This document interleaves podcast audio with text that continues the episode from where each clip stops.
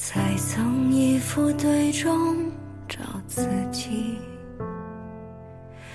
我又在浪费与珍惜中寻找自己，我在与朋友的喧闹中寻找自己，但是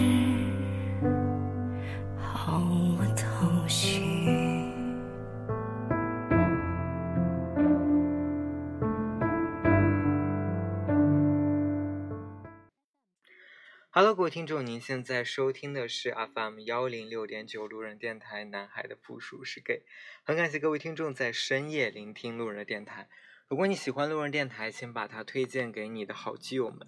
如果你想跟路人有进一步的互动，可以关注路人的微信公众号。那联系方式呢，都在节目简介当中。路人期待与你们的相遇。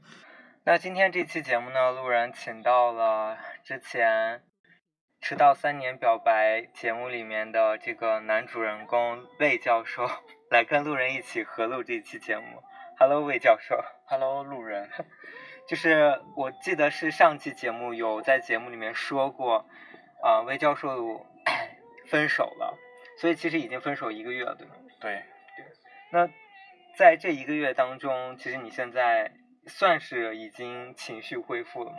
情绪基本上出现崩溃是在一周以内吧，之后就慢慢走出来了。所以当时其实是不理解为什么你跟他在一起这么久，对他这么好，然后他却做出这样的事情。对对对，就是一路走来，两个人也曾经说过要一直在一起嘛。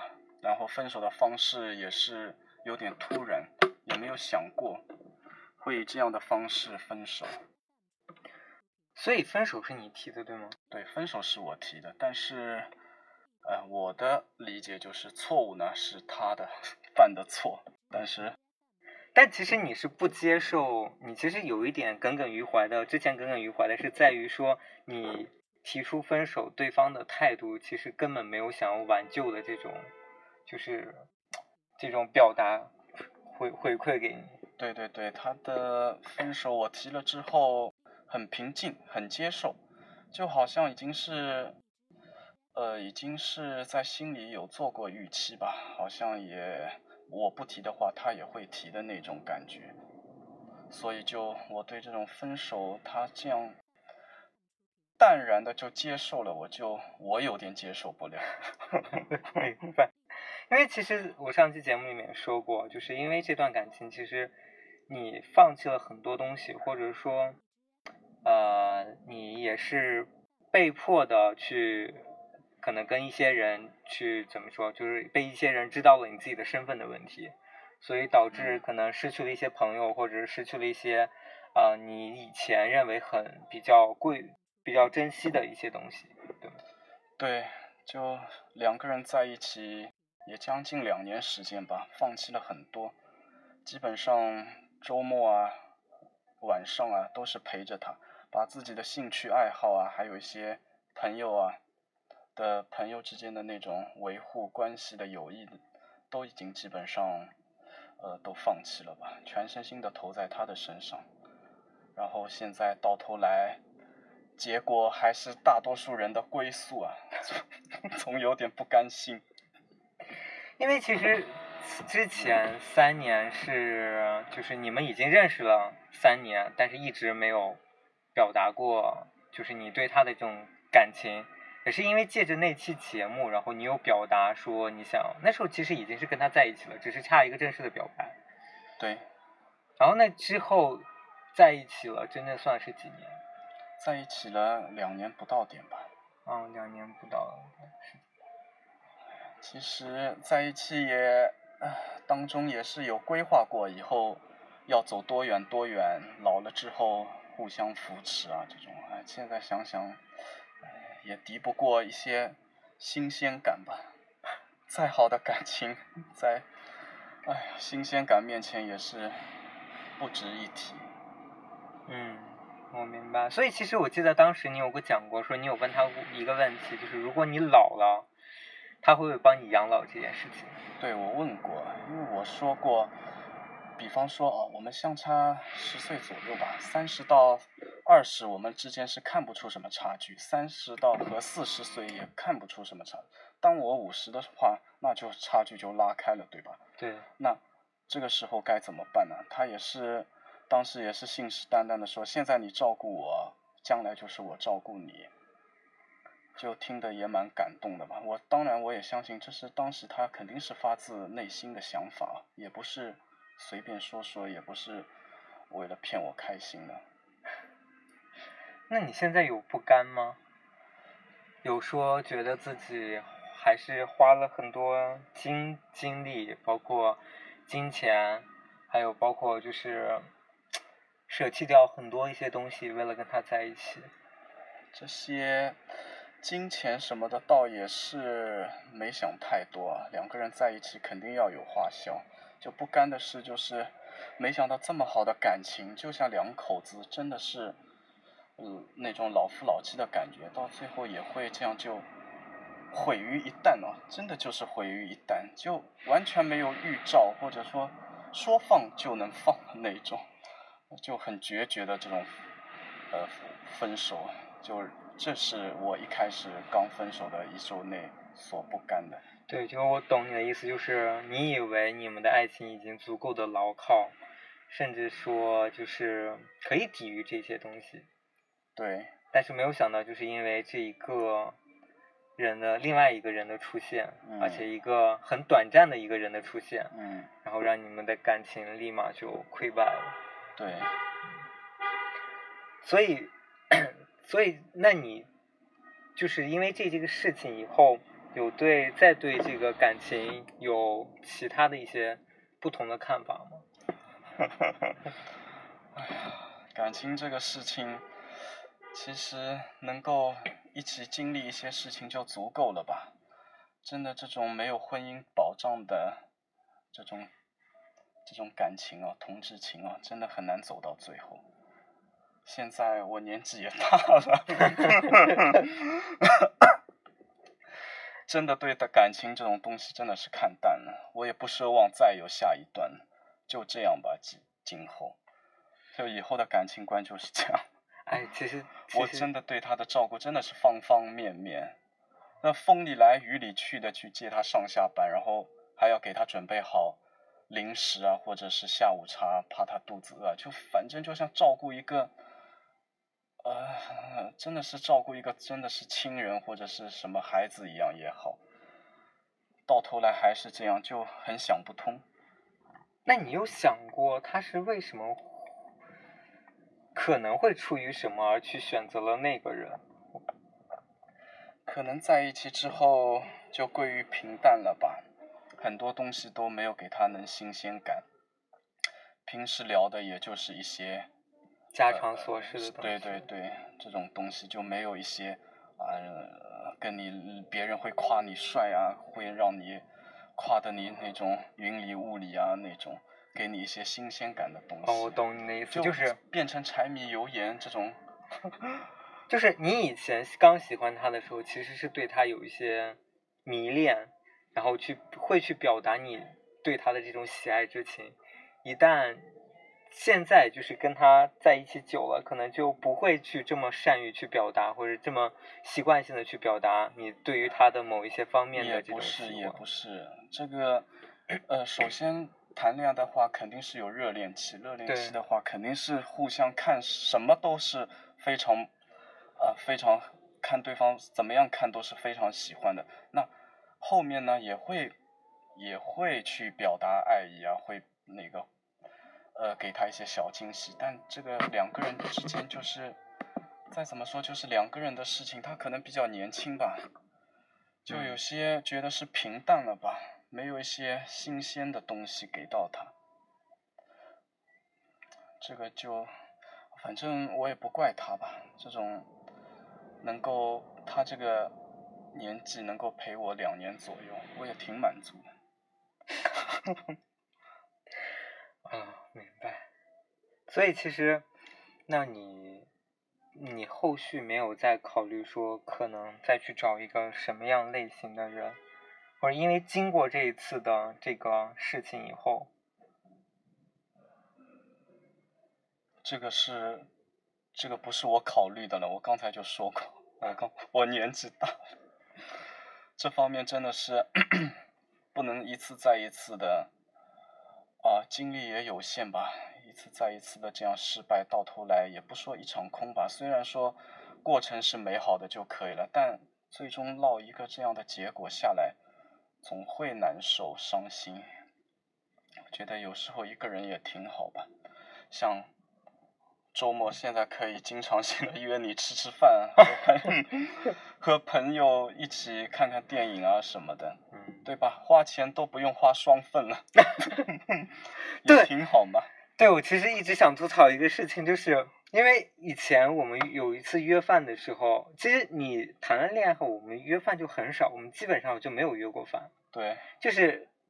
有一次约饭，她真的是带了她男朋友过来。她当时还问我说能不能带她男朋友。我说哦，她说我，她说她要带男朋友。我问她说能不带吗？她说不行，就一定要带她男朋友过来。所以那次是我们三个人一起吃的饭。嗯，对，所以今那我我知道你在那段时间基本上是以都是以他为生活重心，或者就是你的所有的生活都充斥着这个人。对对。反正做任何事情都会想到他吧。嗯，明白。所以我觉得我就是经历过这一次以后，哇，我觉得不能说以后不会再谈了，因为这个是谁都把握不准的事情。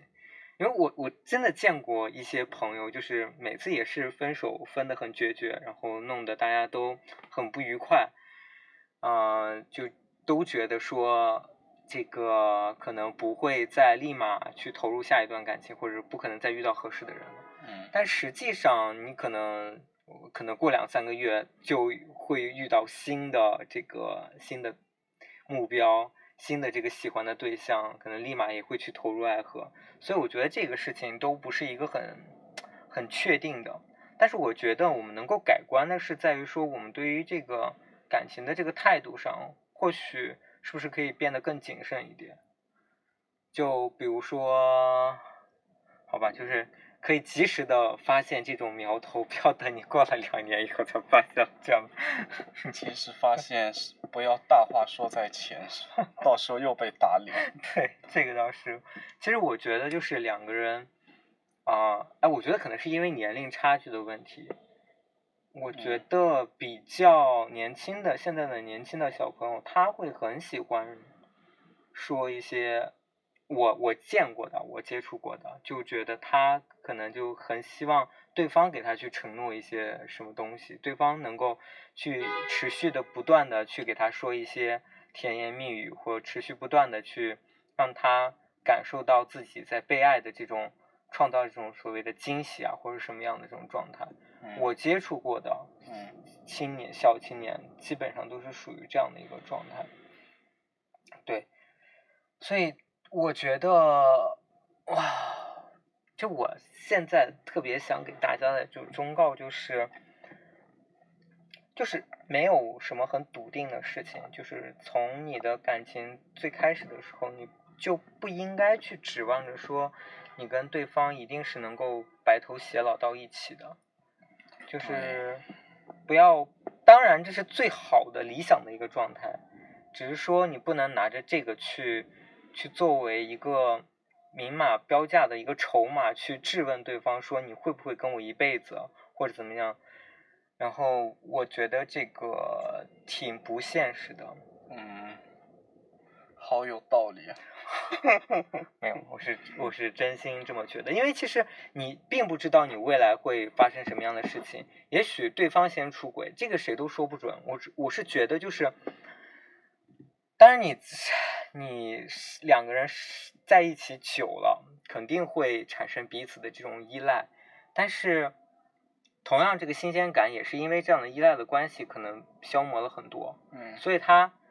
可能说，可能彼此都会在新的一些环境当中，或者新的一些不同的这个呃际遇当中，会遇到一些新的人。那遇到这样新的人，假如说可能比你条件更优秀，我觉得其实我如果按我来嗯说，我可能也会去放手，让对方去选择他更好能选择的这种哦，条件，对，嗯，因为，嗯，这么放得开啊，这么大方啊，不，我觉得这种东西很没有办法，就是，嗯，感情这么谦你 我很怕，就是最后你会变得，就是因为你很想抓住一些东西，而最后你你可能挽留挽留住他了，但是可能最后闹得不愉快的时候，对方又会把这样的事情会揪出来，会说啊，我曾经为了你而放弃了什么什么什么东西。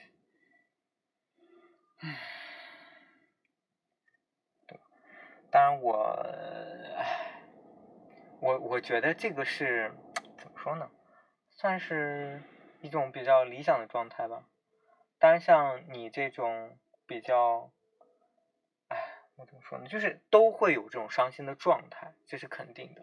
就毕竟两个人在这在一起这么久了，嗯，但如果他找了一个比你更差的人，你会觉得很难过吗？这个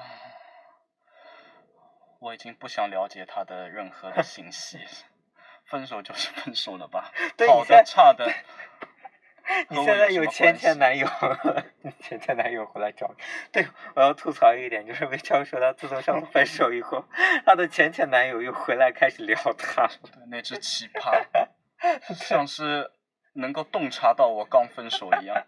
这个真的是好几年啊，将近真的好几年好几年，忽然在微信上说在抖音上看到我，然后然后更搞笑的是，我他是因为前男友才去用抖音的，然后遇到了前前男友，还一起吃了个饭，对吗？对还被他的那个路虎送回来。对，不知道是哪里来的路虎，非要送我回来，那好吧，对，所以其实我觉得，我我我确实觉得，就是步入三十岁以后，就真的你的这个感情的状态，跟你在二十多岁这种热恋的状态，其实真的是不太一样的，想法是不太一样的。可能就真的步入三十以后，你需要的是一种稳定的、比较想要长久的这种。但是我始终我就有一个观点，我就觉得，我昨天其实也跟朋友在讨论这个事情，就是我一直在 diss 你们说你们爱找一些小鲜肉，你愿意去找一些好看的、颜值比较高的这种男生。然后当时那个朋友就跟我说，就是嗯一般情侣之间，就是你缺少什么，你就会去找什么样子的。可能你不缺钱，所以你不会去找一个认为 找一个跟你经济我实力缺钱，对，就是你可能就是去找寻的另一半，是你认为你自己可能在某一部分不足够好的，对方可能足够好的，所以就是因为我真的充斥着身边充斥着就是爱比较比较爱找小鲜肉的，啊，比较找颜值比较高的这种男生的人。对，所以其实我觉得，那我不知道步入三十岁以后会不会大家对这种的这种择偶的这种观念会有一些变化。那我是觉得步入三十岁以后，啊、整个人的这种状态，我其实真的是还是，我不是说没有要求，我只是说，嗯、可能，哎，可能真的就要求不只是不只是以前所谓的你谈个恋爱就好的这种，对，可能会想到在一起生活的。哎，这方面哦，感情方面哦，可能是我的想法就不是不是很成熟，或者是其或者是其他，就我觉得我没有什么对对方的要求或者是规划什么的，我就是觉得两个人在一起了你，喜欢他就好了。我也 也不是这么说，就两个人就讲话什么的能合得来，就不会很尴尬，在一起出去，在一辆车里面就不会有尴尬的氛围，我觉得这样就是挺合适的，但我这样就可以了。我觉得你是这样的，就是我觉得你以前是完全不会去关注他感兴趣的那种领域的东西。就是你以前我没有听，你以前比较热爱的就是篮球运动，然后各种体育体育嗯项目的这种东西。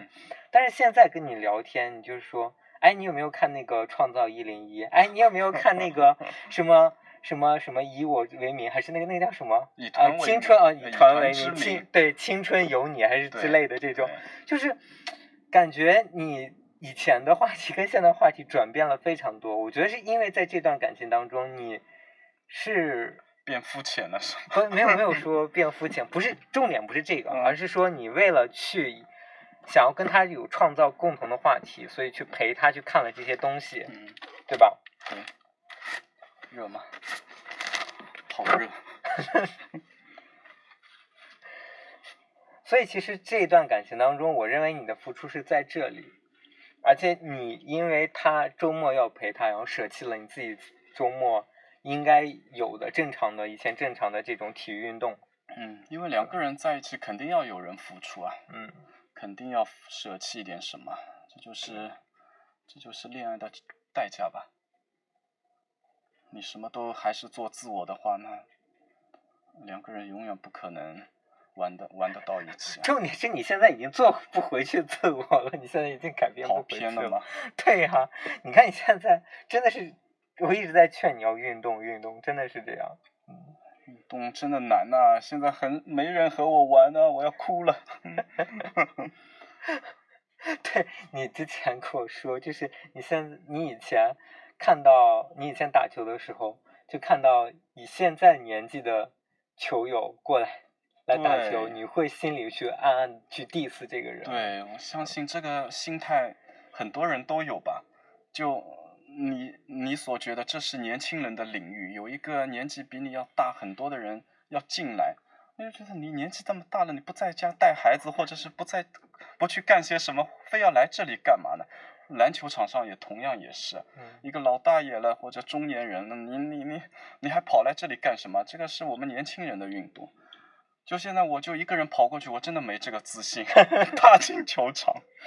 那人家的明明不是在看我，我就觉得啊，是不是在看我？这个怎么好奇怪？就 我就受不了这种眼光。明白。嗯，而且你是一个那个胜负心很强的人，对对吧？对，打球我胜负心特别强。那你会容容允许自己因为体力，或者是真的是因为某些身体体机能不 OK，然后导致于输球这种吗？呃，我我允许这一把输，但是我下一把一定要就是体力恢复到好了之后，我一定要赢回来。嗯，明白。就比方说打五个球或十个球会输的一方先下去嘛，那我这把我就这把我就认了，下一把我一定要赢回来。明白。所以其实我觉得在，在这样一段感情当中，其实因为你为他也是改变了很多。那我不知道，我其实我没有太关注过他，我不知道他为你改变了什么。但我觉得在一段感情当中，其实大家就是互相忍耐的一个过程。其实就像婚姻一样，就是我我其实有一点啊，不是很认同你刚才说的有一句话，就是说你认为说同志是因为没有婚姻的保障，所以你觉得这个爱情，这个这一段感情可能变得不是那么可靠。但我觉得不管，即使是异性恋的这个婚姻，他的这个感情的这种状态也。不是说一直就能稳定下去，即使他有结婚了，对吧？即使即使有结婚证了，他的这个现在这个离婚率也是很高的。所以哎其实这个我觉得维护好感情的这个这个这个状态，其实跟你结不结婚其实没有什么太大的关系，对吧？所以我觉得这个是人生一个非常大家都需要经历的一个比较人重大的一个难题。就很嗯很很多人其实不是说没有处理好这个，而是说怎么去。我觉得成功的一段感情啊，不是说你能，也不一定说是真的是你能跟他走到一起走到多远，而是说在这样的感情当中，你能处理的很，怎么说？就是你能够收放自如，能够游刃有余。对，就是你能够当你失去了他的时候，你能够，你也能够好好去珍惜这段感情。我你你的意思，我这段还是挺成功的吗？我那觉得，至少你在你看来是觉得，我觉得其实是成功的。嗯，对不对，只是说你不能拿金钱跟时间去衡量这个东西。哎呀，其实真的是挺成功的吧，两两年里面也是挺开心的。虽然有得有失吧，虽然我放弃了一些自己的爱好和朋友嘛，那和他在一起真的是挺开心的。到到到到，反正就像刚才一开始也说过，就没有怪过他。反正他带给我的快乐也是，同样我带给他，肯定他也是觉得快乐的。但这种就是命里有时终须有，或者是就这个节骨眼上就有一个人出来，那把他把他的魂给带走。对他就是你生命当中的一个过客，一个路人，就是你知道，给你生命当中就是不不不，路人是你 就是一个过客，就是在烟火。就是在你生命中绽放那么一层，对，是这样的。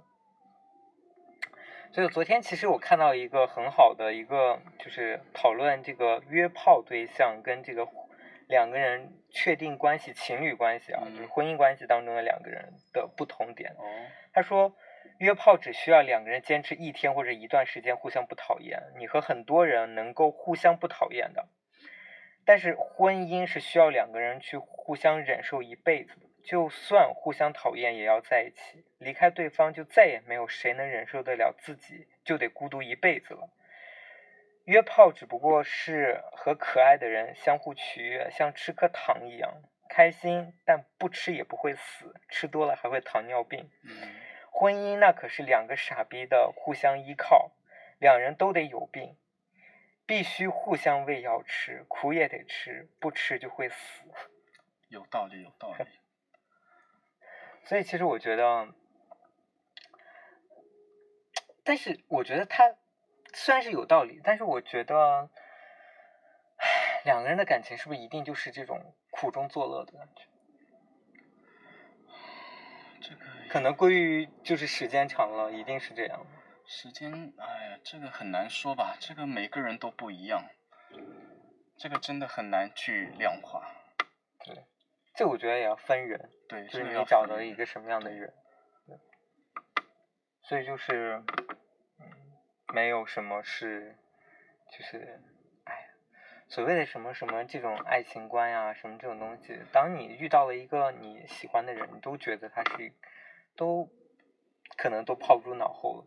对，每个人个体都不一样，对，都不是任何爱情观，什么都不适用于任何一对。所以就是在你恋爱的时候，就好好享受它，就是这样，只能这样。哎，像我这么成熟的人，真的是。你没有想过这段感情会把你伤吗？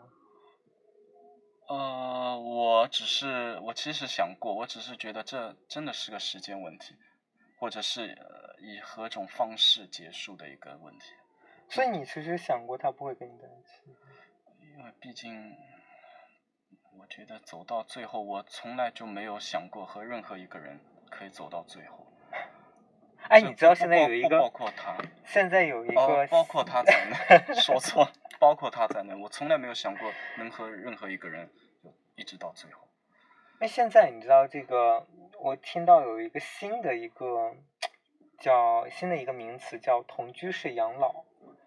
就这个所谓的同居式养老，就是我跟你可能不是情侣关系，我跟你只是朋友，然后我们可能到了一定年龄，我们都六十多岁了，那我可能你你是单孤单一个人，我也是孤单一个人，我们就搭伙一起，然后开始养老，是这样的，这是这是一种新的养老模式，在国外现在也开始有这种，哦，有的，对，然后我觉得。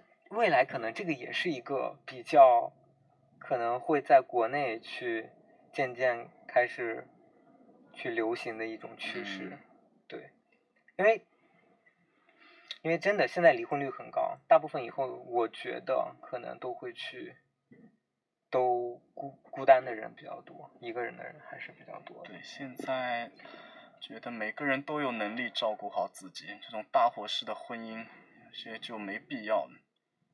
除非你真的是有感情，嗯，很多我觉得是离婚率这么高，好像看到有什么两对里面就有一对。对，反正现在尤其是北上广这边离婚率是更高一些的。对。婚姻就是用来抗拒风险的嘛，现在。对，婚姻是用来保证财产的。对。对，它并不能够去老锁。这个锁住你的这个爱情不会变质。对，爱情，哎呀，到最后都会转会转为亲情，就看你耐得住嘛。嗯有，些人还是想要尝爱情的滋味。就人家不是说了吗？不是要想生活过得去，头上总得有点绿，嗯对吧？嗯所以其实只是说你对于这样的事情的态度是什么样子的，你能不能允许对方，当对方真的发生了这样的问题，你能不能允许对方去，对吧？嗯其实你当时这个也是，你有有去质问过对方，说你愿不愿意跟那个人去断亲关系？对如果你他愿意断亲关系，你还是可以跟他继续在一起的，对对吧？对对，所以其实就是看你对对方的忍耐程度有多少，对吧？你对对方因为包容的能力有多少？对，我就觉得这也是爱情中开个小差，也是很很正常的一件事情嘛。只要你我在纠正你的时候，你愿意呃回来也就可以了。但谁知道我这样跟他说，他还是说不愿意，那我觉得就算在一起了也没意思了嘛。对，你你你，如果你觉得你来提，你做错了还你来提，你不忍心，那就给我个面子，我来提吧。对，确实这样。嗯所以其实我觉得真的是，就是没有一个固定的这种感情的这种模式，只要你两个人觉得相处的 OK 了，那其实你不需要管外界的嗯这种东西。因为我其实之前跟你讲过，我有一期节目也是邀了一个朋友，嗯是上海的，嗯然后讲她的是十，她跟她男朋友十年了。嗯然后这十年当中，他们可能过了三年以后，他们两个就属于这种开放式性关系的这种，嗯，就嗯大家各约各的，嗯。但是精神上其实两个人还是在一起的。我当时录完这期节目以后，其实有很多听众在下面留言，都觉得就是其实是他们其实是不爱对方的，嗯。他们不理解就是这种是根本不可能认为说，就是这是一种感情的一个状态。对。对。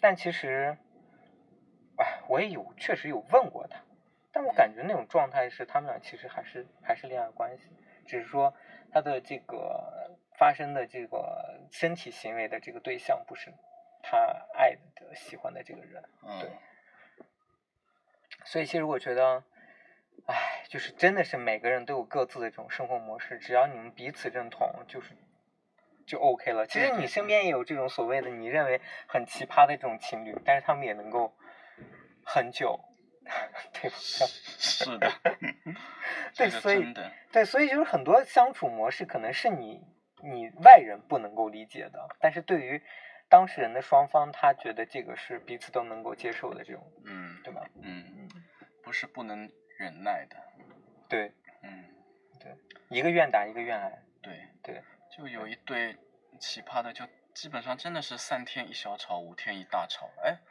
也走了将近有五六年了吧，对啊，好奇怪，这反正是他们的觉得这样 OK，那就 OK。对，旁人也劝过他们，让你们天天这样吵有什么意思呢？你离开他不行了吗？但还是哎，还是在一起。对，所以我觉得就是我们不应该把感情的这个失败去归结于归咎于说我们是因为啊、呃统治，所以才容比较容易失败。可能有更多的点是因为在于说。啊、我们对于这个爱情的这种相处方式还是不 OK。当当然，对方背叛了这段爱情，那这个没，这个必必然失败，这个是没得说的。我觉得就是只是一个，这是一个就是在异性恋当中也会发生的一种概率的事情，对吧？嗯，所以只是说我们可能有更少的渠道去认识到了，去认识到我们这个圈子里面的人，对，对吧？对对，但是其实你这些发生的事情，其实都是很正常的，在任何一段感情当中都会去发生这样的事情。对对对，这男女之间也都会有。对对对对，所以所以我觉得，大家不应该把这种感情的这种问题去归结于说我们因为是 人，对我们的人人群比较少，所以而且这个圈子比较乱，怎么怎么样？其实我觉得乱的人真的是哪个圈子里都有，对，所以只是说我们对于这个感情的这种态度，包括我们遇到了这些这个相处的对象，那这就是一个很正常的一个处理爱情的、处理感情的一种状态。嗯，对对。那好了，那今天这期节目呢就录到这里，再次感谢魏教授能够跟大家一起来分享一下 他的上一段的这个感情经历，也确实我觉得给大家上了不少的这个，给大家。呃，提供了不少的经验教训，也希望大家能够在今后的这个感情生活当中能够越走越顺吧。对，好的，好啦，那今天的节目就录到这里，晚安喽，各位听众。让他